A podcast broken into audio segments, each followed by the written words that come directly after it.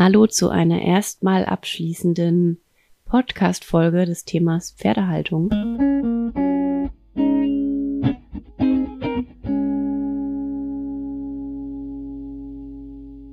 Das wird jetzt eine vielleicht emotionalere Folge. Mal gucken.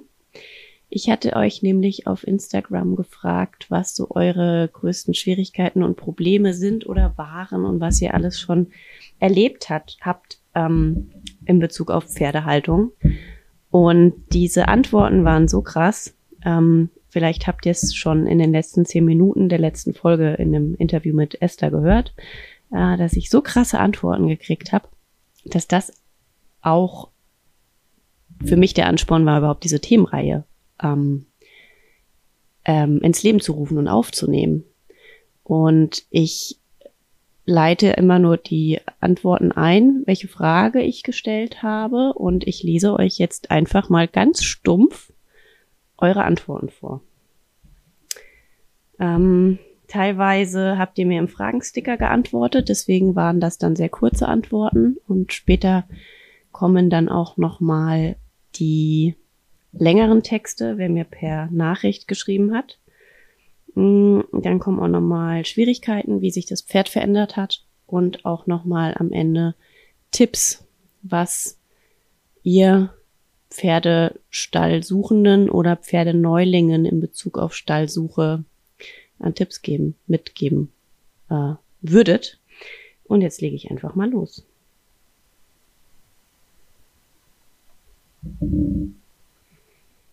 Die erste Frage war, was für schlimme oder hanebüchene oder untragbare Situationen habt ihr schon erlebt? So.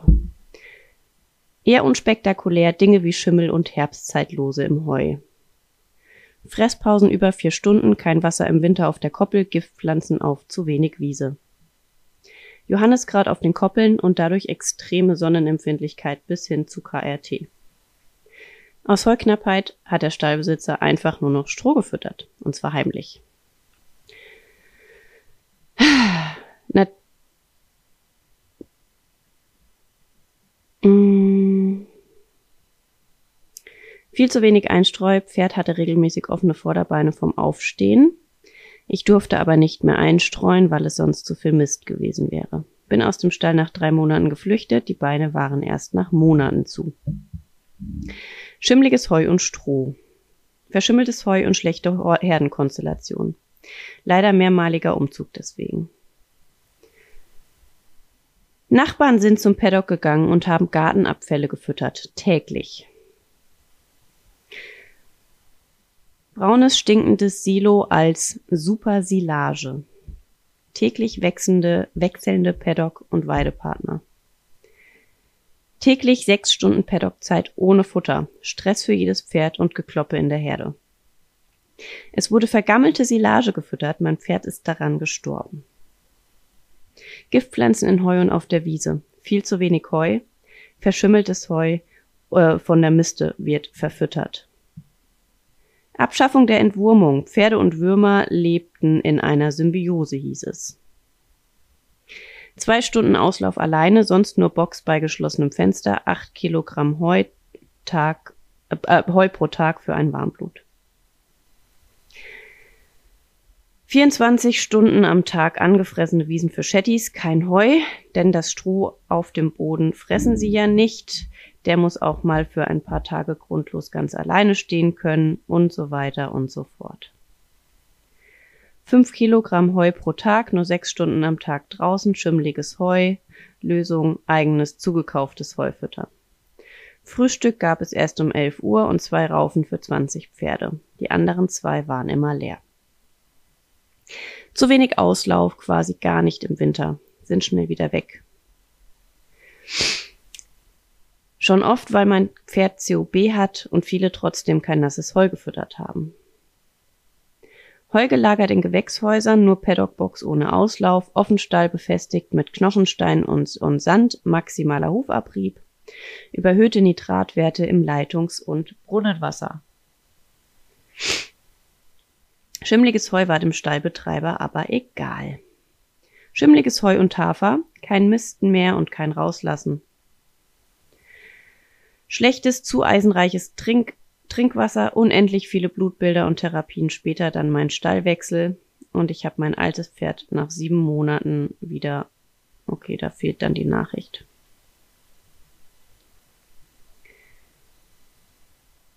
Gemischte Herde einreden lassen, obwohl man nach einer reinen Wallachherde gesucht hat.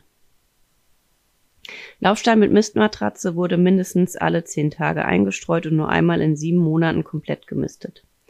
Beton an den Fressständern wurde nur beim Einstreuen abgezogen. Die Betonflächen waren dann so glatt, dass mehrere Tiere schwer gestürzt sind. Im Sommer wurde erst gar nicht eingestreut und dann plötzlich extrem viel. Daraufhin hatte ein Pferd eine tödliche Kolik. Außerdem hat der Hofhund immer auf den Futtergang ins Futter gekackt. Pferde komplett im Matsch. Herbstzeit losen im Heu. Mit Schimmel belastetes Heu, lange Probleme mit Kotwasser und nicht befestigte Paddocks. Aktivstall mit über 40 Pferden, zu viel Unruhe und Stress für alle Pferde. Viel zu viele Pferde auf zu wenig Raum, nicht genug Liegefläche, schlafen ja eh nie alle. Wissentlich Herbstzeitlose im Heu und TDM gefüttert, etwas Einstreu auf Betonboden in der Box. Und Pseudonarkolepsie. Fütterung nur morgens und abends, Fresspausen weit über vier Stunden. Heuraufen am Abend nicht mehr gefüllt, 28 Pferde hatten zwei Raufen, das bedeutete irre Stress. Nächster Stall hat zwar Heu ad libitum versprochen, leider hatten sie dann doch teilweise fünf bis sechs Stunden Fresspause. Die Heuqualität. Stallbetreiber, die wenig Ahnung haben, unpassende Herdenkonstellation, schlechtes Raufutter. Ewig lange Fresspausen. Als sie noch nicht mein Pferd war, statt Koppel nur 8 bis 17 Uhr, nur 9 bis 13 Uhr, manchmal noch kürzer. Mit dem Laubbläser ständig alles sauber machen, bis die Pferde gehustet haben. Wasser in allen Ecken, kaum Ausweichmöglichkeiten. Integration ohne Sinn und Verstand, auch mit engen Stellen. Tiefe von Liegefläche zu gering, dadurch häufiges Festliegen. Zu viele Pferde auf zu kleinem Raum. Schimmliges braunes Heu, Heulage wird immer noch gefüttert. Habe den Stall verlassen, bin jetzt wieder Selbstversorger. Es sollte drei Wochen altes Heu rund, von Rundballen gefüttert worden, also nicht abgelagertes Heu. Über Heuballnetz gemacht, ohne die Kordel zu entfernen. Na, nur äh, 10 bis 12, für 10 bis 12 Pferde nur eine Raufe. Ein Rundballen wurde komplett in die Raufe gesetzt, darunter kein Gitter, damit der Staub runterfällt. Zu wenig Heu und Matten in den Boxen, darunter Urin, nicht sauber zu bekommen. Boxenhaltung, okay. Pony hing im E-Zaun fest. Zu viel Matsch, daraus resultierend ein großes Marco-Problem, ist zum Glück Geschichte. Heu, heu, heu, kein Thema ist so schwierig. Ohne Absprache katastrophal in die Herde integriert. Kam, wie es kommen musste, Schädelbruch. Zu wenig Heu und dann noch mangelnde Qualität, zu wenig raus und das nur, wenn es nicht regnet. Zu wenig Auslauf, kaum Einstreu, korrekte Menge Heu mit Zusatzzahlung, nur mit Zusatzzahlung. Füttern und Tränken nachfüllen wurde vergessen. Keine Heuzufütterung auf abgeneigter Sommerweide, Überweidung der Flächen. Schlechte Untergründe für Dauernutzung, Beton und Steine, zu wenig Heustellen. Nur winzige Sandpaddocks im Winter. Festgesetzte Heulimitierung für alle Pferde die gleiche Maximalmenge, egal wie groß oder welche Rasse. Totaler Matsch im Winter und es hieß immer, die Paddock-Matten kommen ja irgendwann. Keine Einstreu im Unterstand im Winter, kein trockener Untergrund zum Hinlegen. Katastrophales Heu und zu kleine Paddocks, deshalb Umzug. Heu mit Giftpflanzen beziehungsweise noch nicht genug gelagert. Es war heiß. Einzelne Stuten in einer Wallachherde. Ähm, es wurde nicht täglich gemistet, zum Teil vier bis fünf Tage nicht, trotz, trotz darauf hinweisen. Keine regelmäßig geregelten Weidezeiten, was zu Beginn anders besprochen war. Heu zweimal am Tag, das jeweils nach circa zwei Stunden weggefuttert war, weggefuttert war. Das heißt Fresspause jeweils über zehn Stunden. Auf den Winterpaddocks 10 Pferde auf 150 Quadratmeter Fläche. Nicht genügend Wasser in der Box zur freien Verfügung, nun in 10 Liter Eimer zweimal täglich gefüllt. Sechs Wochen Boxenhaft, weil es solche Minusgrade hatte und die Pferde drin bleiben mussten, damit die Wasserleitungen nicht einfrieren und weil die nicht befestigten Alltagskoppeln aus solch gefrorenen Kraterlöchern waren, dass man sie wegen Verletzungsrisiko nicht rausließ. Abends rein und longieren, das war's. Wenn man viel Glück hat, eine Paddock-Box, aber nur mit Glück. Ach so, außer in den drei Sommermonaten ausschließlich Boxenhaltung, 45 Minuten für Maschine vormittags, abends reiten oder longieren. So rum. Zu wenig Futter, lange Fresspausen, Matsch. Zu wenig Heu und schimmliges Heu im Winter gar nicht raus. Zu viele Pferde auf zu kleiner Fläche mit x Ecken und nur auf Beton. Ganzen Tag in der Box, weil es draußen regnet und die Pferde sonst Kreuzverschlag kriegen. Stallbesitzer hat eine Woche nicht gemerkt, dass ein Pferd tot auf der Weide gelegen hat. Im ersten Stall zu kleine Boxen und zu wenig Auslauf. Im nächsten Stall kein Sichtkontakt zum Paddock-Nachbarn. Zu große Herde, jeden Monat Ab- und Neuzugänge, zu wenig Fress- und Schlafplätze, schlechtes Heu. Im Winter wurde alles verrammelt und verriegelt, damit die Tränken nicht zufrieren. Die Luft. Offenstall zu klein, im Offenstall mit nur einem Ausgang, nur eine Heuraufe und Fressplätze für sieben Pferde, Matschpaddocks, Zaun um Tränke falsch verkabelt, Tränkestand unter Strom. Ähm, habe einen gekörten Warmbluthengst, neuer Boxennachbar war eine Stute. Weidetrieb aus den Boxen heraus auf Paddocks, die viel zu klein sind für die Masse an Pferden. Schuttdämm auf Paddocks gekippt worden ist, Glasscherbe im Bein. In Boxenhaltung mit tagsüber Paddock nicht genug Einstreu in den Boxen, ist gleich Liegegeschwüre. Schimmliges Heu, das durchgängig verfüttert wurde. Ähm, 22 Stunden Boxenhaltung und maximal zwei Stunden Paddock. 2,5 auf äh, zweieinhalb auf zweieinhalb Meter Box mit drei Stunden Einzelmatch Paddock, dreimal täglich unter drei Kilo Heu. Schlechtes Futter, vom Pensionsstall geduldet und kein eigenes gekauft. Mein dreijähriger Wallach wurde mit einer Stute von 26 Jahren zusammengestellt, war eine Katastrophe.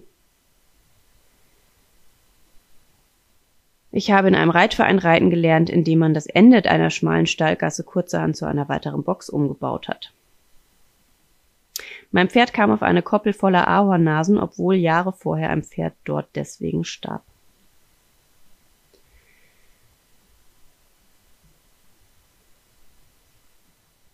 Im Winter fünf Stunden oder noch mehr, weder Heu noch Wasser, extrem steiler Berg ab und, äh, ab und zur Wiese, Pferde wurden gescheucht. Extremer Matsch auf den Paddocks, extrem kleine Flächen mit viel zu vielen Pferden drauf. Zudem war da früher Sumpfgebiet, deswegen fließt das Wasser nicht ab. Ständige Boxenwechsel, jeden Tag stand ein anderes Pferd neben meinem Pony. Pony wurde einfach mit fremden Pferden zusammengestellt, ohne Absprache mit mir. Heu wird bei Regen einfach ohne Schutz stehen lassen und dann verfüttert. Im Winter gab es nur tropfnasse Sägespäne als Einstreu. Pferde wurden im Winter bei extremer Vereisung in den Stall laufen gelassen. Bei Regen kamen die Pferde gar nicht raus. Es gibt generell keinen Witterungsschutz. Pferde stehen bei praller Sonne draußen.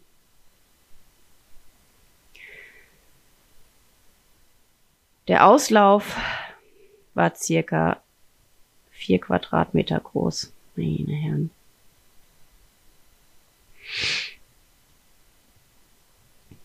Ach, ja. Zweimal täglich so wenig Heu, dass die ersten es leer hatten, wenn die letzten überhaupt drangekommen wären. Zweimal am Tag eine halbe Schubkarre Heu. Keine Einstreu in der Box, weil ein Holzboden verbaut war. Engmaschige, viel zu festgestopfte Heunetze. Staubiges, graues Heu mit vielen Disteln und Holz und auch Schimmel. Rotation der Paddock-Partner und alle Paddock-Nachbarn und Paddock-Nachbarn alle drei Wochen. Aktivstall mit Transport, Transponder gesteuerten Schranken, Stromschläge inklusive. Fesseltiefer Matsch auf der Weide um die Heuraufen, deshalb oft Eisen abgezogen. Äh, und weil er untergeschobene Trachten beziehungsweise generell schlechte Hufe hat, hat er irgendwann angefangen zu ticken und ich weiß bis jetzt nicht, was es letztendlich war. Ähm, erst Verdacht auf Hufrollensyndrom, dann Hufgelenk behandelt. Alles nichts geholfen. Nach einem Jahr haben wir einen passenden Beschlag gefunden. Dazu kamen schlimme Strahlfäule und Mauke. Ich habe zur Regeneration den Stall gewechselt, eine Paddock-Box, aber der alte Stall hat jetzt das geändert, alles klar. Und im Winter nur circa eine Stunde Matsch Paddock. Das waren nur die Antworten aus den Story-Stickern. Und jetzt lese ich euch Nachrichten vor. Jungpferde zu sechst in einem Laufstall für zwei. Den ganzen Winter in der dunklen Scheune, kein Auslauf, kein Sonnenlicht. Am ersten ersten Sattel drauf, vorgeritten, verkauft als angeritten. Der Amtstierarzt hatte sein Pferd in der gleichen Scheune stehen.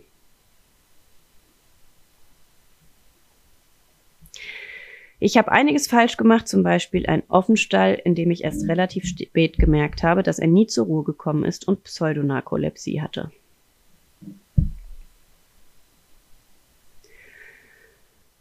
Das schlimmste, die schlimmste Zeit als Einsteller war ein halbes Jahr. Mhm.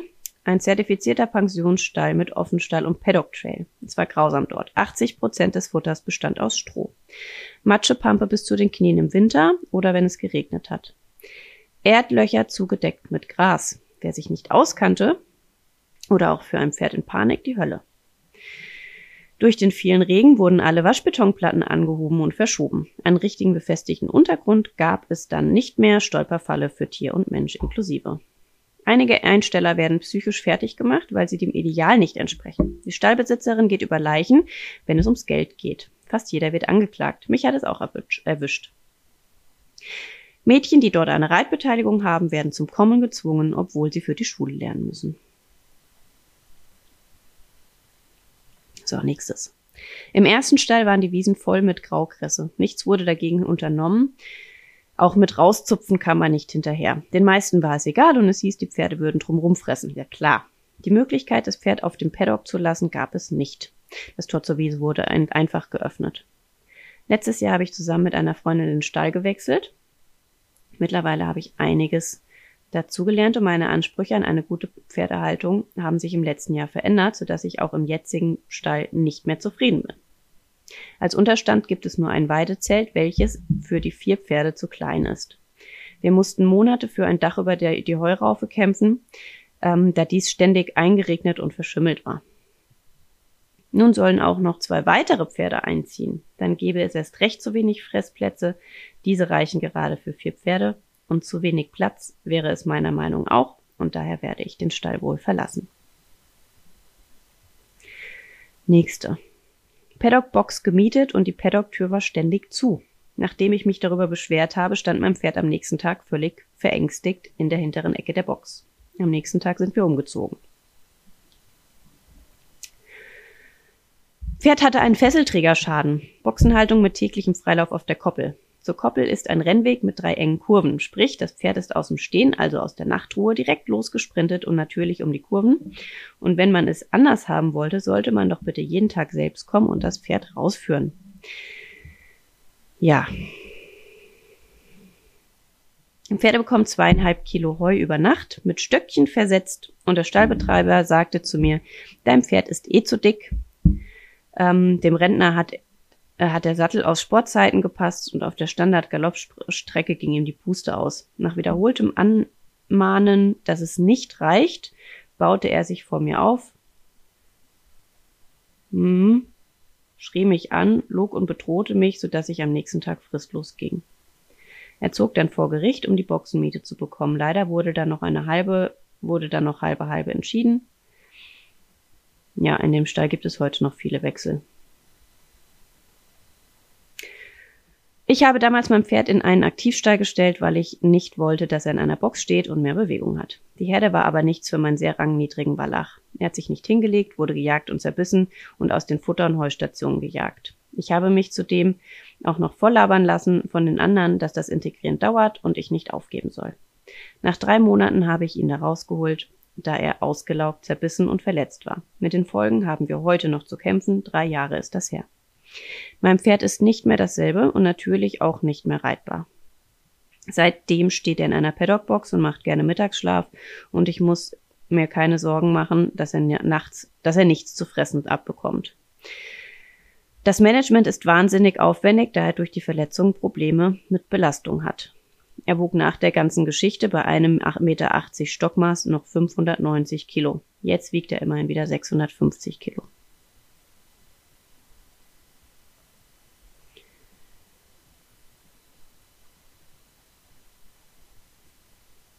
Ja, ähm, den einen Stall, da war es das Heu. Im nachfolgenden Stall das Miteinander. Dreimal neu und Futter, dreimal Heu und Futter, aber sehr kleine Portionen oder es wurde vergessen. Und das zu unterschiedlichen Zeiten.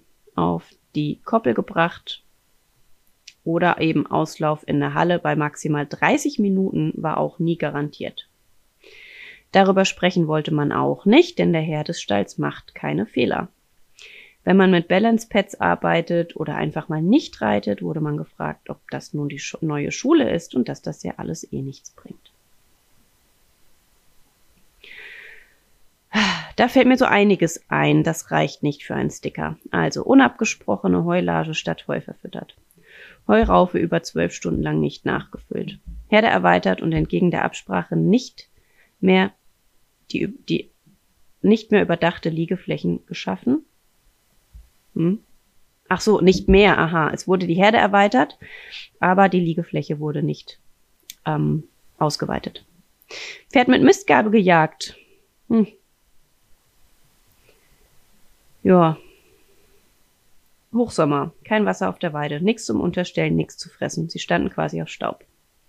Wenn man es angesprochen hat, bekam man die Antwort, dann nimm dein Pferd und geh. Habe ich gemacht, noch am gleichen Tag. Zu wenig Heu, beziehungsweise mit Brombeerstauden und Weinreben durchzogenes Heu, weil die Stallbesetzer nichts zu kaufen wollen.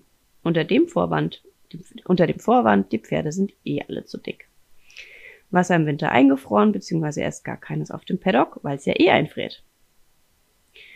Stehen circa fünf bis zehn Stunden je nach Lichtverhältnissen am Paddock ohne Heu.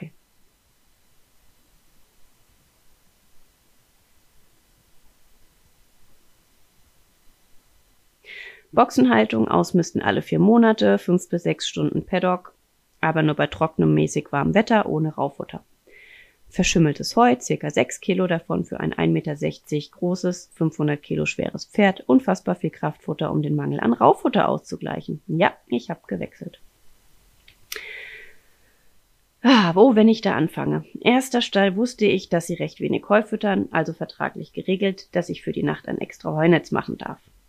Irgendwann wurde mir die Portion vorgegeben und die wurde immer kleiner. Daraus habe ich gelernt, wenn im Vertrag von ausreichend Heu gesprochen wird, trage ich ab jetzt immer eine Kilozahl ein. Im Winter gab es nur stundenweise Auslauf. Als ich dann mitbekommen habe, dass, ähm, als ich das dann mitbekommen habe, dass die zwei Stunden zugesicherte Auslaufzeit auf 20 Minuten gekürzt wurden, weil er ja nur da steht ähm, und zum Wälzen reicht die Zeit, war ich weg. Eieiei. Stelle ohne Koppeln und Möglichkeiten zur freien Bewegung, entweder Box oder Reiten. Vorgabe nur ausgebunden zu longieren, nur fünf Kilo Heu am Tag pro Pferd, aber vier Kilo Zuckermüsli dazu. Pferdeboxen in der Halle, in der Heu gelagert wird, zwei Wochen Pferd in Box eingesperrt, weil Hof vereist und dazu die Aussage, stehen ja alle, unsere auch, da müssen die durch. Keine eingestreuten Liegeflächen mehr, nur noch zweimal am Tag Heu aus Kostengründen. Für was bezahle ich dann die Pension? Futterzeiten ständig geändert, also alle zwei bis drei Tage, nur noch alle zwei Tage misten etc. Weide war sofort zu und ich war dann so schnell ich konnte weg.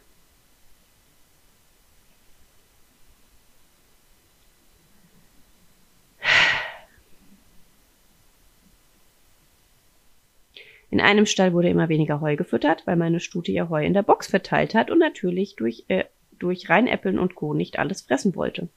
Gab oft Diskussionen deswegen. Wurde mal zwei Tage wieder normal gefüttert und dann wieder ganz wenig. Aussagen dazu, die soll erstmal fressen, äh, was sie hat, bevor sie mehr bekommt. Soll sich nicht so anstellen, dein verwöhntes Vieh. Ja, sorry, bei einem viel zu dünnen Pferd macht man das nicht. Hab mir das zwei Monate angeschaut und bin dann weg. Geht gar nicht in meinen Augen. Mein zwölf, mein mittlerweile zwölf Jahre alter Wallach wurde nach dem Absetzen einfach in eine Box gesperrt, bis er circa siebenjährig war. Hier und da mal für eine Stunde oder eben weniger rausgelassen, dann kann er sich mal ausbocken. Verhaltensauffälligkeiten hoch eine Million. Nur um ein paar aufzuzählen. Barrenwetzen, Ausschlagen, Beißen und viele mehr. Ich habe jetzt, ich habe hier Zeit in den letzten sechs Jahren. Ich habe viel Zeit in den letzten sechs Jahren in ihn gesteckt, habe ihn geschenkt bekommen. Ich reite ihn ohne Sattel und kann ihn auch frei verladen. Meine Bedingung war aber auch, dass er ganzjährig ausgenommen extreme Frosttage auf der Weide stehen darf. Ich habe ein komplett anderes Pferd, als ich es übernommen habe. Ja, naja, ja, sieben Jahre in die Box. Okay. Ähm, Stallgasse ohne Fenster, mittendrin stand der Heuballen, es hat gestaubt ohne Ende. Bei schimmligen Ballen wurden einfach die äußeren Schichten abgemacht, die Tiere standen in einem Nebel aus Staub und Stümmel. Wir waren damals totale Pferdeanfänger, dass das schlimm ist, ist uns nicht aufgefallen. Das Pony wurde damals dann stark dämpfig an einen Pferdehof an der Küste, Küste verschenkt. Hier hätten wir sie einschläfern lassen müssen. Ähm, das waren eure Horrorgeschichten.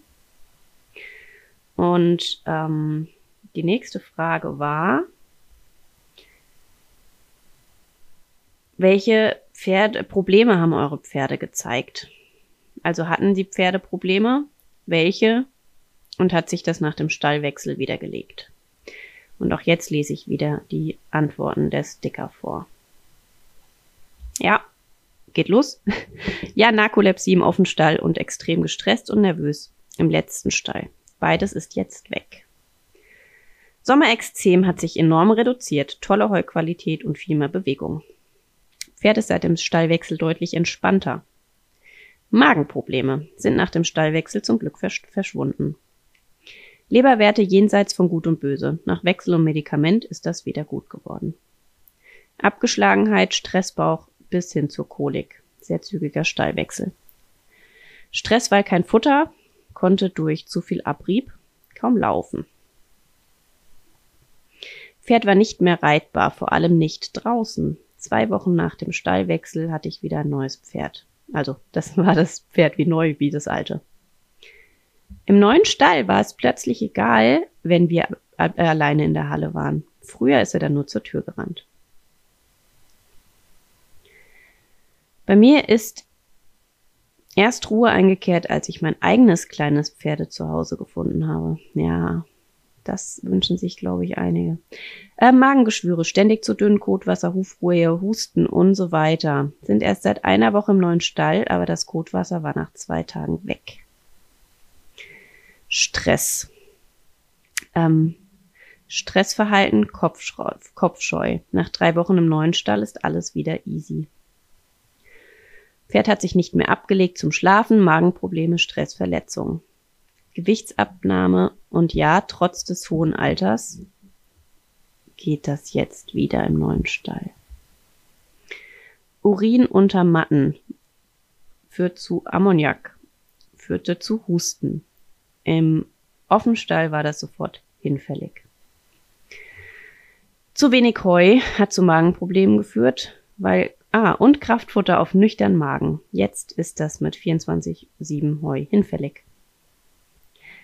Knapp an einer Hufrehe vorbei durch die viel zu große Keimbelastung im Heu. Durchfall, Pseudonarkolepsie, Stress. Ja, seit dem Heu, seit dem beschissenen Stall Heustauballergiker. Ähm, Schlechte Heuqualität führte zu Husten, der ist nach dem Stallwechsel wieder weg. Ähm, ja, es gab viele Probleme. Stress, Kotwasser, Husten, Pseudonarkolepsie, schlimme Verletzungen. Magen-Darm-Beschwerden, Lungenprobleme, Trageschwäche. Kotwasser, Husten. Ein Monat Gastrogat füttern müssen aufgrund von schlechter Rauffutterqualität. Nach Stallwechsel null Probleme mehr. Hab's in dem Stall nur ein halbes Jahr ausgehalten. Ja, das reicht auch, ne? Äh, Magengeschwüre, Stress, Futtermangel, Sarkoide durch Stress, Husten, schlecht gemistete Matratze.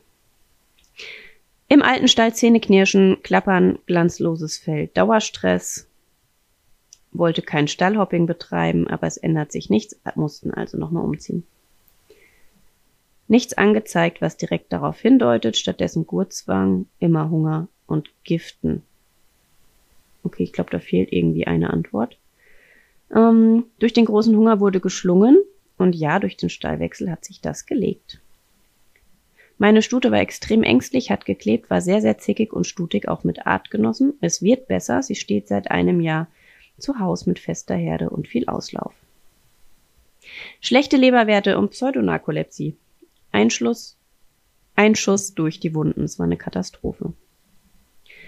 Pferd war absolut unausgelastet und daher ist daher gerne gestiegen, um Luft rauszulassen, im Offenstall nicht mehr. Führen mit ständigem Überholen, Drängeln ähm, ist von Futterumstellung verschwunden. Kotwasser. War unausgelastet. Nach dem Stallwechsel ist es definitiv besser geworden. Gammelnde Hufe bei allen, obwohl sie eigentlich gut Hufe haben. Husten und wenig Schlaf, weil die anderen Pferde nicht mehr gesehen haben. Vermehrt Kotwasser. Bei dem wenigen Futter hat sie mit Weben begonnen. Hat mich fast fünf Jahre, 24 Stunden, sieben Heu gekostet. Nach zwei Wochen schlimmer Husten wurde leider chronischer RAO-Patient. Magenprobleme abgemagert, jegliches Futter verweigert. Mein alter Wallach hat EMS ECS bekommen, nach Wechsel in Offenstall, aber wieder gut eingestellt. Schlechte Leberwerte, entgleister Stoffwechsel, Magen-Darm-Probleme. Schmerzgesicht, angelaufene Beine, starke Grundkörperspannung, im neuen Stall, alles weg. Pony ist nur noch durchgegangen und war kaum zu händeln. Nach dem Wechsel ist es wieder entspannt. Sie wurde sehr dominant und hat sich durchgesetzt, um schnell ans Heu zu kommen, schlingt bis heute. Starkes Übergewicht, starker Blähbauch, Strahlfäule, Kotwasser, sch starkes Schmerzgesicht. Bis auf die Anfälligkeit seiner Hufe für Strahlfäule geht's ihm aber zum Glück wieder gut. Pferd abgemagert, Muskelab Muskelabbau, Verspannung. Ich hoffe auf Besserung nach dem Umzug. Aggressives Pferden, ach so, Kolik. Hm, aggressives Verhalten anderen Pferden gegenüber, das ist jetzt verschwunden. Ja, meine haben es deutlich gezeigt, ihr Mineralfutter gefressen in der Box und wollten gleich wieder raus. Hm. Man darf da auch auf seine Pferde hören, ne? Fast 30 Kilo abgenommen, apathisch, angespannt, nach Stallwechsel war wieder alles tipptopp. Die schlimmsten Resultate waren Hufrehe, endete in Cushing und Leberschädigung.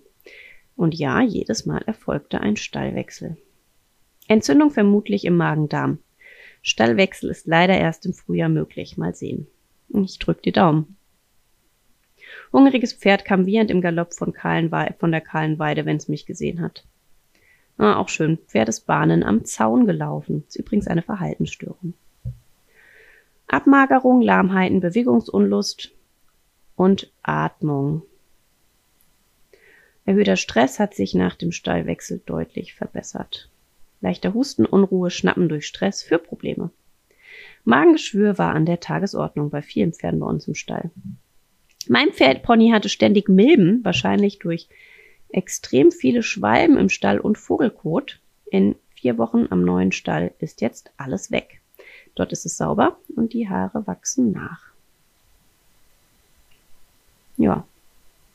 Ne? Und ähm, weil ich das Ganze ja auch begonnen habe wegen der Probleme, ich habe ja angesprochen in der Einführungsfolge, dass ganz viele der Problempferde, zu denen ich gerufen werde, eigentlich weniger Probleme hätten oder keine Probleme zeigen würden, würde die Haltung stimmen. Mm. Und deswegen habe ich auch nach euren nicht nur gesundheitlichen Problemen gefragt, sondern auch nach Verhaltensproblemen. Und auch hier lese ich jetzt die Sticker-Antworten vor.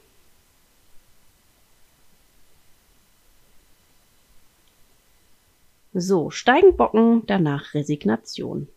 Gestresst, beißen, träger aggressiv. Hector hat sich bei seinem alten Besitzer die Zähne an den Metallstäben der Box gewetzt. Und zwar so, die waren so sehr abgeschliffen, dass die Tierärztin überhaupt nicht mehr abschätzen konnte, wie alt er ist. Bocken, reine Nervosität im Umgang. Extreme Trennungsangst, Ängstlichkeit. Weglaufen, Bocken, nach mir kicken, alles zerlegen. Ataktische Züge vermutlich wegen Stress ausgelöst. Nervosität, dauernde Angespanntheit.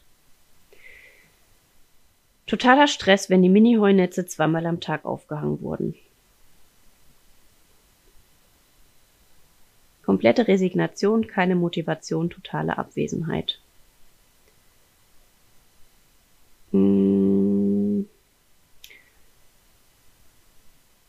Meine Stute ist von jetzt auf gleich mehrfach ohne Rücksicht auf sich, auf sich selbst durch den Zaun gegangen. Sie hat eigentlich echt Schiss vor Litzen. Nachdem sie die, We die Herde gewechselt hat und nicht mehr tyrannisiert wurde von einer verhaltensauffälligen äh, Stute, war das Problem erledigt. Steigend buckeln durch angestauten Stress, den er nicht loswerden konnte. Apathisch, unmotiviert. Angst, Schreckhaftigkeit, ständige Anspannung. Schreckhaftigkeit, Muskelverspannung, Aufgasung, Kolik. Lethargie und ruhelos.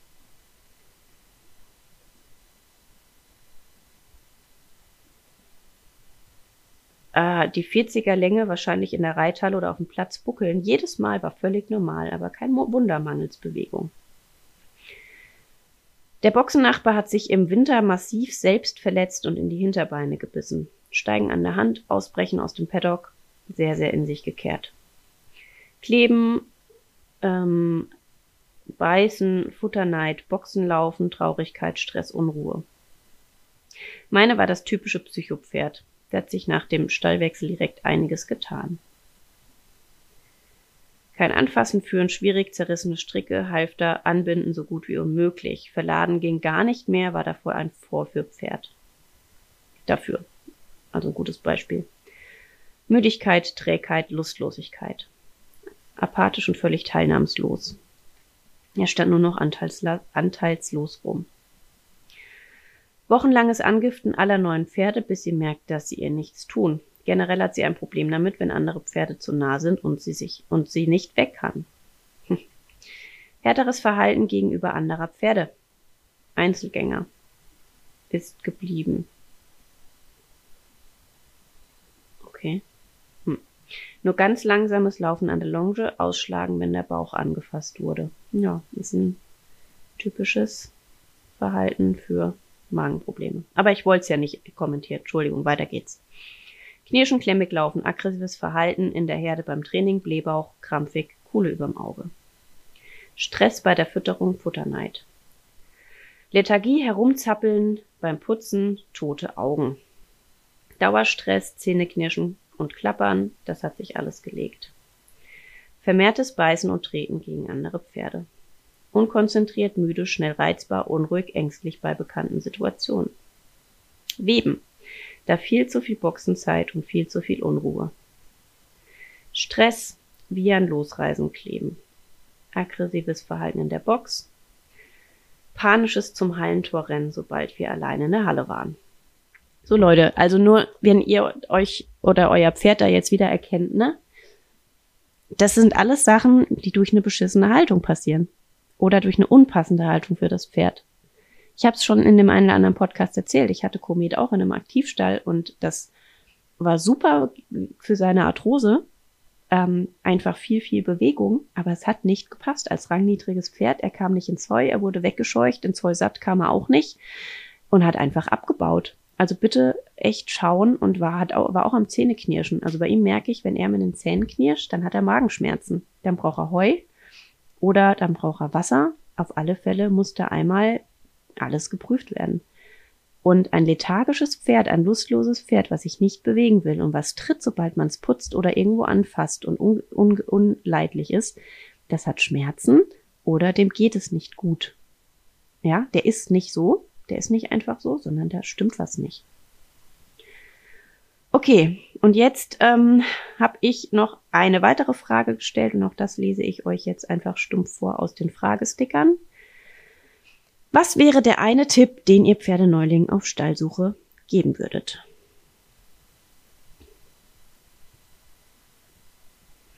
So, los geht's. Und zwar, schaut euch den Stall im Winter an. Im Sommer kann man viel versprechen, gerade im Punkto Auslauf. Keine Boxenhaltung 24 Stunden, Stunden am Tag, mindestens 16 Stunden Auslauf wird hier geraten. Das hätte ich auch gerne, ja. Schaut, wie die Pferde aussehen. Zu dünn oder zu dick, trauriger Blick. Wie viel Fluktuation ist denn da? Also, wenn es nur ein Tipp sein muss, dann Rauffuttermenge und Qualität. Schaut genau hin, mehrmalige Besuche ohne Anmeldung durchführen. Oh ja, ein schöner Tipp von einer Person. Bei mir in der Ecke kein Pferd anschaffen. Auch das. Auch das habe ich schon in einem einen oder anderen Podcast, glaube ich, erzählt. Wenn die Pferdehaltung nicht stimmt und sie nicht artgerecht gewährleistet werden kann, schafft euch kein Pferd an. Ne? Weil wo ist denn da die Pferdeliebe? Okay. Auf genug Platz, qualitativ hochwertiges, korrekt gelagertes Heu achten. Kompetentes Personal und Stallbesitzer, abgesehen von den Haltungsbedingungen natürlich. Sieh durch die Augen deines Pferdes, nicht durch deine. Dein Pferd ist 22 Stunden am Tag ohne dich. Hm. Oder so ähnlich, ne? Aber ihr wisst, was gemeint ist. Bedürfnisse des Pferdes in den Vordergrund stellen, statt die des Menschen. Ja, sprecht mit den Einstallern, die schon da sind und achtet aufs Futter. Und auch der nächste Tipp, Futter kontrollieren. Keine Kompromisse machen und vor dem Kauf überlegen, ob man die Kosten und Verantwortung tragen kann. Ja, meine Worte. Möglichst matschfrei und ganz wichtig, Kontrolle vom Raufutter.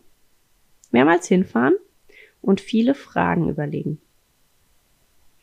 Heu, Auslauf und Herde sind essentiell, wichtiger als Annehmlichkeiten für den Besitzer. Schlechte Haltung bezahlt man mit der Gesundheit des Pferdes. Ja, hier spricht auch jemand aus Erfahrung, wie ihr ja auch schon lesen durftet, äh, hören durftet. Äh, wie ist der Stall im Winter? Futter, Haltung, zum Beispiel Matsch, kleiner Paddock. Geduld. Aha, schöner Tipp. Die Stallsituation lässt sich nie, äh, oft nicht von heute auf morgen ändern. Das Beste draus machen oder auch Geduld in der Stallsuche. Schau dir die Pferde, die dort stehen, genau an. Frage dich, wärst du gerne Pferd in diesem Stall? Nächster Tipp, mit anderen Einstellern reden und unerwartet zu Besuch kommen. 24-7 Heu, ja gut, das kommt aufs Pferd an. Ähm, Bewegung, Gesellschaft und frische Luft muss Grundvoraussetzung sein. Ja, den Stall bei möglichst schlechtem Wetter oder nach langem Regen angucken. Das ist wohl wahr. Mehrmals zum Stall, Stallfahren auch zu Zeiten, zu denen man hauptsächlich im Stall ist, um die Miteinsteller, ach so, ah ja, genau. Also zu den Uhrzeiten hinfahren, wo man selbst auch da wäre, um die Miteinsteller kennenzulernen. Vertraue deinem Bauchgefühl. Glaube nichts, was dir erzählt wird. Sei kritisch und sehr pingelig. Sich die Stelle in Ruhe anschauen, alle Fragen stellen, Dinge hinterfragen, mit anderen Einstellern reden. Und nochmal mehrfach vorher hinfahren und mit vielen anderen Einstellern reden. Wie lange die Pferde rauskommen. 24 Stunden viel, 4 Stunden viel zu wenig. Heu gut und ausreichend. Außerdem Licht. Besichtigung im Winter oder bei Regen. Mit Einstellern sprechen, nicht nur auf die Stallbesitzer hören und der das Blaue vom Himmel verspricht. Wirklich alles abfragen oder kein Pferd kaufen. Mit Einstellern sprechen, Stallbetreiber versuchen, ihren Stall immer gut zu verkaufen. Jawohl. Heuqualität. Fragt die Einsteller, wie es wirklich ist. Gebt nicht auf, irgendwann findet sich was Passendes. Danke. Erst Stalllage in deiner Region überprüfen, dann ein Pferd kaufen. Nur weil es viele Ställe gibt, heißt es nicht, dass sie gut sind. Pferd steht an erster Stelle. Dazu gehört auch das Stallklima. Bist du nicht zufrieden, merkt das Pferd das. Die anderen Pferde müssen auch zu deinem Pferd passen. Mehrfach hinfahren, ohne, auch ohne Besichtigungstermin, sich alles genau anschauen, alles penibelst nachfragen. Drauf schauen, wie sich die Pferde verhalten, die schon dort sind. Nochmal Heukontrolle. Mit einer Liste hinfahren, alles, was selbstverständlich sein sollte, nachfragen. Dann frag dich selbst, würdet ihr als Pferd im neuen Stall euer Leben verbringen wollen? Über Defizite reden können und dürfen. Ausreichend Platz und Futter. Genügend Bewegung und genug Raufutter. Sprecht mit Insidern aus dem Stall, der euch interessiert, ohne den Stallbesitzer. Also sind wahrscheinlich auch hier die Insider, die Einsteller. Lasst das Pferd Pferd sein und kauft euch ein Fahrrad. Dankeschön dafür, Jule. Achte auf die Atmosphäre. Das Bauchgefühl hat meistens recht und hab Non-Negotiables, also nicht verhandelbare Punkte, vorher definiert. Gute Heuqualität, befestigte Ausläufe, kleine harmonische Herden, mehrere überdachte Liegeflächen. Kontakt zu Artgenossen, viel Auslauf und genügend Heu. Mit Einstellern reden und sich Feedback geben lassen. Bitte steck selbst zurück und leg im Zweifel alles so aus, dass es das Beste für dein Pferd ist. Ja, genau. Wähle ausschließlich das Beste für dein Pferd. Viel Heu, viel Auslauf, gut gemistet. Freie Bewegung ist wichtig für Pferde. Sie sind keine lichtscheuen Höhlenbewohner. Das ist sehr schön formuliert. Wenn du Ruhe willst, dann suche nach geschlechtergetrennter Herde. Wasser, Heu, Stroh, Weidegras, Paddock, Boxencheck, Qualität Luft, Staub, Matsch. Eine Liste machen mit Must-Have, Nice-to-Have und No-Gos. Geht mehrmals hin und falls es geht, fragt einen Einsteller nach Bestem und Schlechtestem im Stall. Stimmen die Basics und gibt es Alternativen den potenziellen Stall bei Möglichkeit im Winter angucken. Im Sommer sieht's oft sehr schön aus. Nicht blenden lassen, unangekündigt nochmal wieder hinfahren.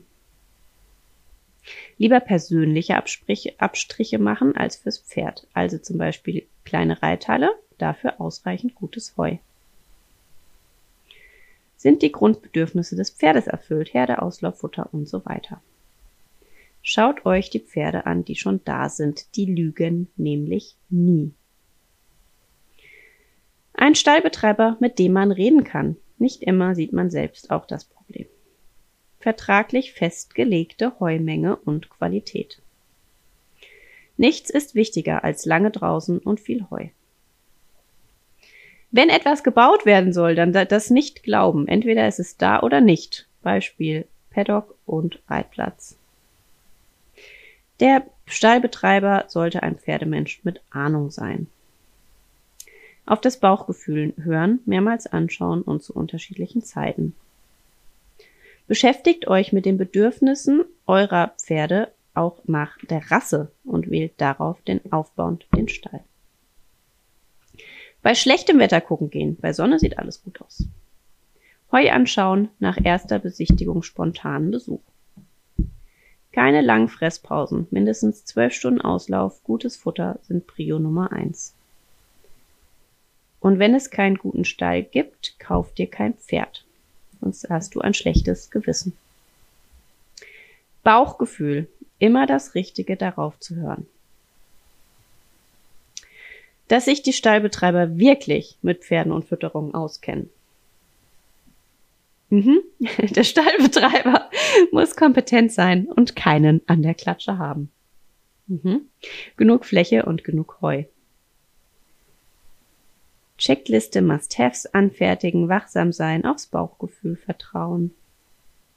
Immer dran denken, wie leben Pferde in der Natur, so nah wie möglich daran orientieren. Ist kein guter Stall da, kaufe kein Pferd. Ich stecke gerade in diesem Dilemma. Auf jeden Fall Offenstall, Mitspracherecht bei wichtigen Entscheidungen.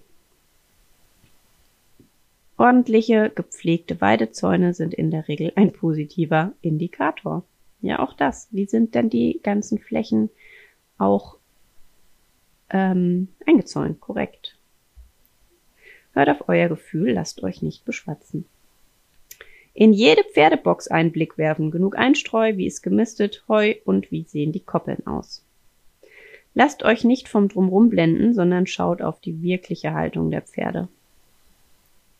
Von der Stallhaltung schon informieren zum Thema Pferdehaltung ganz allgemein. Vor, ach so, vor der Stallsuche schon zum Thema Pferdehaltung informieren. Das habe ich ja hoffentlich jetzt geschafft mit den vergangenen Podcast-Folgen. Falls du diesen hier zuerst hörst, ich habe sechs Folgen, beziehungsweise sieben, sechs Interviews und sieben weitere Folgen zum Thema Pferdehaltung aufgenommen. Überlegen, was braucht mein Pferd eventuell? Nein, anders. Überlegen, was braucht mein Pferd? Eventuell, was brauche ich? Wobei der eigene Komfort hinten ansteht. Bei schlechtem Wetter den Stall ansehen, Pferde wohl an erste Stelle, auch wenn man selbst weniger Komfort hat. Der Stall sollte für das Pferd luxuriöser im Sinne von artgerecht sein als für den Menschen. Steckt selbst zurück und schaut, dass es dem Pferd gut geht. Achte unbedingt auf genug Auslauf. Stall bei schlechten Witterungsbedingungen anschauen und mit Anstellern sprechen. Alles abfragen. Heufütterung, Weidegang, Anweiden, Entwurmung, Krampen, Krankenbox, eventuell Medikamentengabe und Fütterung, Tierarzt und Trainerwahl, Hufbearbeiter und so weiter. Nehmt euch viel Zeit, den Stall kennenzulernen, bevor euer Pferd einzieht. Und wenn das nicht möglich ist bei einer Stallbesichtigung, dann ist es wahrscheinlich auch nicht der richtige Stall. Nur so als kleine Anmerkung. Ja, dann hier nochmal, such dir einen vernünftigen Stall, bevor du dir ein Pferd kaufst. Heu genau ansehen. Nicht immer alles glauben, was erzählt wird und sich Zeit bei der Besichtigung nehmen. Mindestens vier Stunden Auslauf pro Tag in Gruppen, auch im Winter. Also ich bin dabei viel, viel mehr als mindestens vier Stunden, wie ihr wisst. Heu anschauen. Einsteller nach Fluktuation fragen. Stall im Winter anschauen. Offenstall. Wenn es eine unbedingt eine Box sein muss, auf keinen Fall in der zugestaubten Stallgasse. Heuqualität. Stall zu verschiedenen Tageszeiten besichtigen. Zweimal kommen, auch das Raufutter anschauen. Es muss nicht unbedingt alles sauber und gepflegt sein, man soll sich aber wohlfühlen. Achtet auf genug und gutes Heu und viel Platz mit sehr vielen E's. Hör auf das erste Gefühl, was du hast, wenn du den Stall betrittst. Und nochmal, hör auf dein Bauchgefühl, denn ergibt sich alles von allein, vieles von allein. Und nochmal, hör auf dein Bauchgefühl. Also das ist sehr interessant, wirklich. Ich lese das ja in der Reihenfolge vor, wie es reinkommt. Und ähm, der kommt jetzt fünfmal hintereinander. Hör auf dein Bauchgefühl, schau genau hin. Bauchgefühl, hör auf dein Bauchgefühl. Sehr schön. Auf viel Platz, Herdengröße und Dynamik und ausreichend Fressplätze achten. Ja, das dann, das geht nicht in einem Tipp, richtig. Weide, fahrt dreimal zu unterschiedlichen Zeiten, auch am Wochenende und Wetter hin und schau, ob sie wirklich draußen sind. Ja, genug Geld für den Stall haben. Teurer Stall zu teuer, dann kannst du dir ein Pferd gar nicht leisten. Vielleicht mit neu eröffneten Stellen anfangs hochmotiviert, geht den Besitzern oft und schnell. Ach so, Vorsicht! Mit neu eröffneten Stellen anfangs hochmotiviert, geht den Besitzern oft schnell das Geld aus nur in einen Stall gehen, in dem die Betreiber selbst lange Erfahrung mit Pferden haben. Ja, das Wichtigste sind qualitativ hochwertiges Futter und so viel Freilauf wie möglich. Ihr Lieben, ich danke euch allen für diese vielen, vielen, vielen Antworten. Ich danke allen, die das gehört haben, fürs Durchhalten bis hierhin. Ach, ich könnte noch so viele Resümees ziehen. Ich ziehe mal also ein Punkt, der jetzt eben zum Schluss eigentlich kam, ähm, die Sache mit dem Geld. Ihr müsst nicht reich sein, aber ihr müsst einfach ausreichend Geld haben, um einem Pferd ein gutes Leben ermöglichen zu können. Vielleicht mal so als ähm, Nebenanekdote aus meinem Leben. Wir haben einen zweiten Hund anderes Thema, aber auch hier.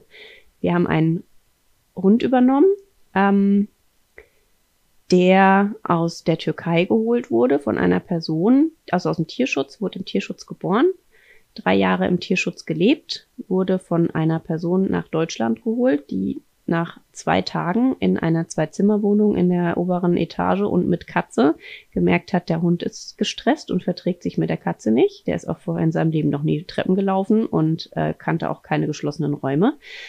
Ähm, und der Hund muss weg. Und den haben wir dann als Pflegehund erstmal kurzfristig aufgenommen und der blieb dann bei uns. Und jetzt nach anderthalb Jahren oder nach einem Jahr hat er Allergien entwickelt.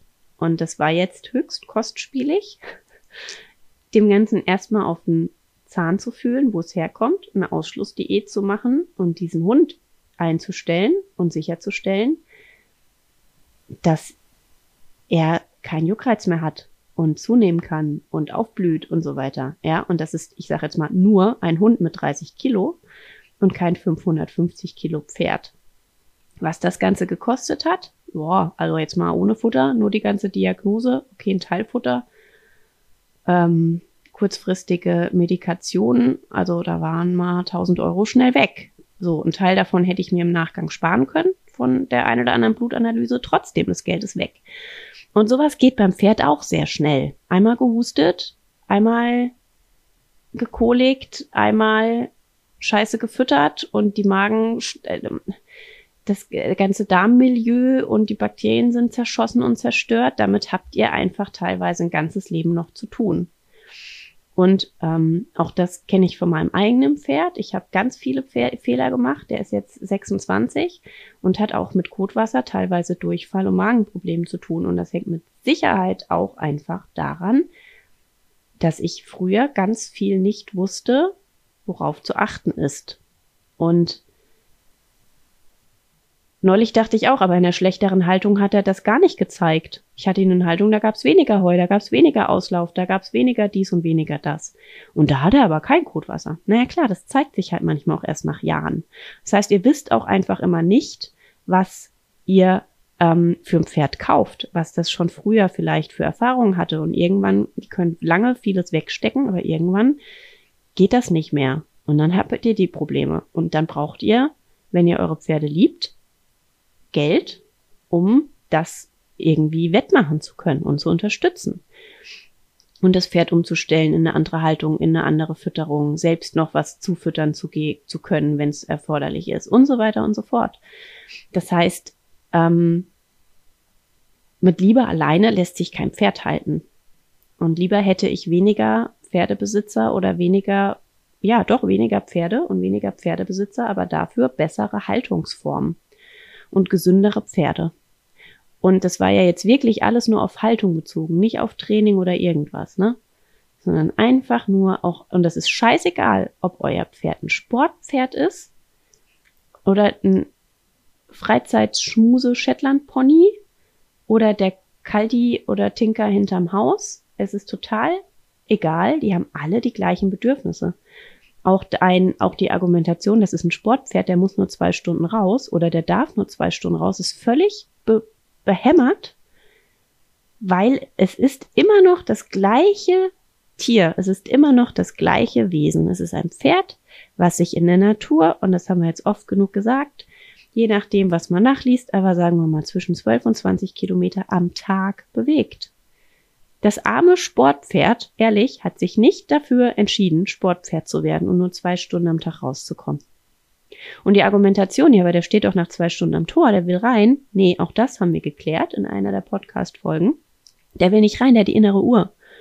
Wenn du den mal nach und nach länger draußen lässt, dann steht er nach zwei Stunden noch nicht mehr am Tor. Das Pferd, was einfach gelernt hat, nach zwei Stunden ist das Heu leer, deswegen hört es ne, es ist, also hört auch später, wenn man ihm mehr Heu zur Verfügung stellt, hört nach zwei Stunden auf zu fressen. Nehme ich dem Pferd jetzt das Heu weg? Nee. Natürlich nicht. Irgendwann lernt er schon, dass er weiter fressen kann. Und dass er auch wieder seinem pferdetypischen oder arttypischen Verhalten nach dann frisst, wenn es Hunger hat. So. Ah. Wo führt das Ganze jetzt hin? Also, ihr müsst leider genug Geld haben, um einem Pferd ein gutes Leben ermöglichen zu können. Wäre schön, wenn es auch ohne Geld ginge. Es wird alles teurer, das wissen wir auch. Die Heuernten werden schwieriger.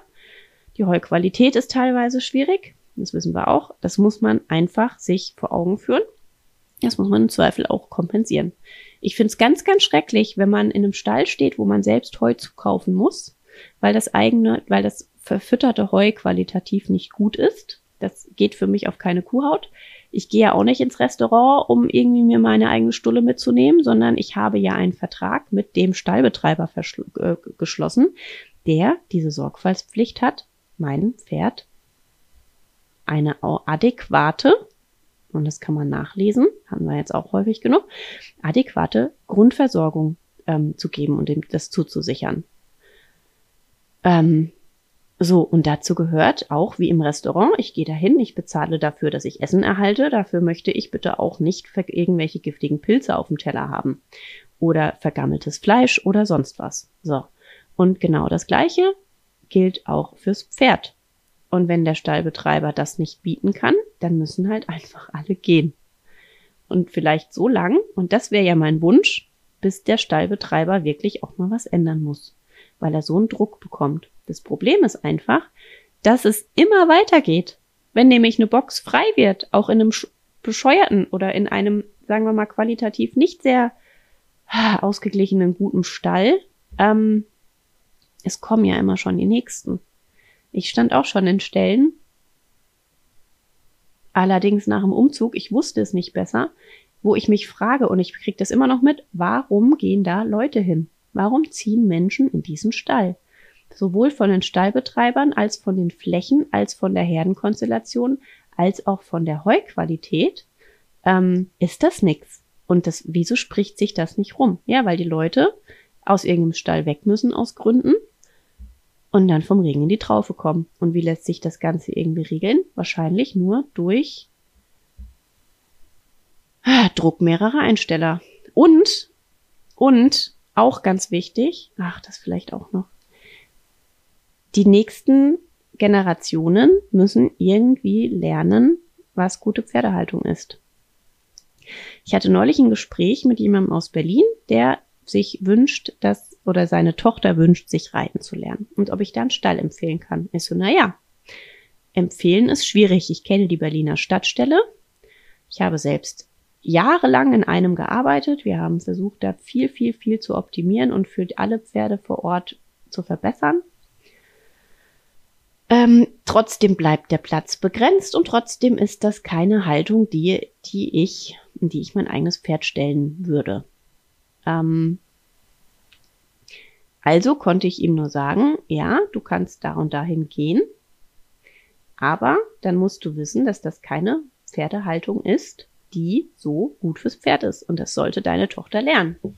Wenn du das in schön möchtest und in gut möchtest und mit richtigem, also vom, der, der Umgang jedenfalls bei uns war okay.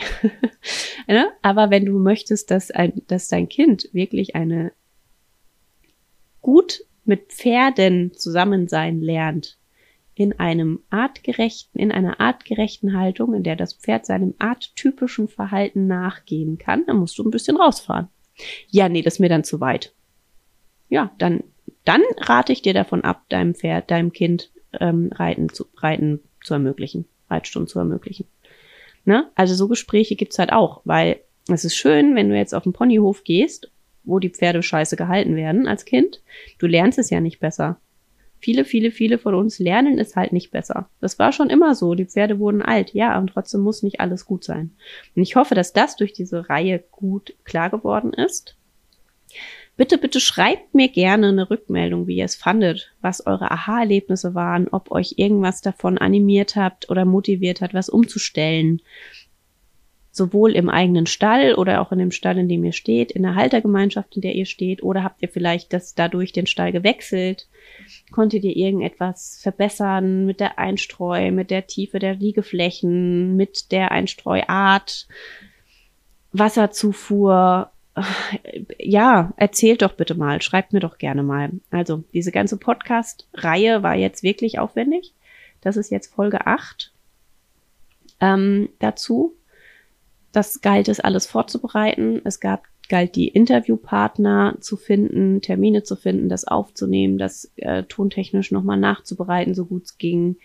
Ähm, teilweise zu schneiden, hochzuladen, die ganzen Postings dazu zu erstellen und so weiter und so fort. Also es war eine Menge Aufwand und auch sehr gerne und noch lieber, wenn ich auch von euch gerne, gerne, gerne Rückmeldungen bekomme. Und wenn euch noch irgendein großes Thema fehlt im Kontext Pferdehaltung, ähm, dann schreibt mir gerne. Ich weiß, dass ich auf Hengst und äh, Hengsthaltung und Jungpferdeaufzucht jetzt nicht wirklich auf äh, eingegangen bin. Ähm, ja, sag doch mal. Braucht, braucht ihr dazu was Spezielles oder reichen euch die Informationen, reichen euch auch die ähm, empfohlenen Dokumente dazu? Ich möchte nochmal auf das TVT-Positionspapier verweisen, ähm, das ich auch in der ersten Folge, in der Einführungsfolge zur Themenreihe in den Shownotes habe. Da findet ihr auch ganz viel dazu. Mm, ja. Und eine nächste schöne Folge ist auch schon in Planung, die auch so ein bisschen andersrum, also welche Auswirkungen hat die Pferdehaltung nochmal weiterführend. Das ist schon in Planung, da freue ich mich sehr drauf. Ähm, ja, und jetzt sage ich einfach Tschüss, bis zur nächsten Folge. Schreibt mir www.steffibirk.de ist meine Webseite. Darüber einfach per Kontaktformular eine Nachricht schreiben oder auf meiner Insta-Seite, Instagram, da findet ihr mich auch unter Pferd. erklärt, oder? Pferd erklärt. Oder mit Unterstrich, wenn man sich das mal selber merken könnte. Nein, Pferd. erklärt. In diesem Sinne, liebe Grüße und ich freue mich auf eure Rückmeldung.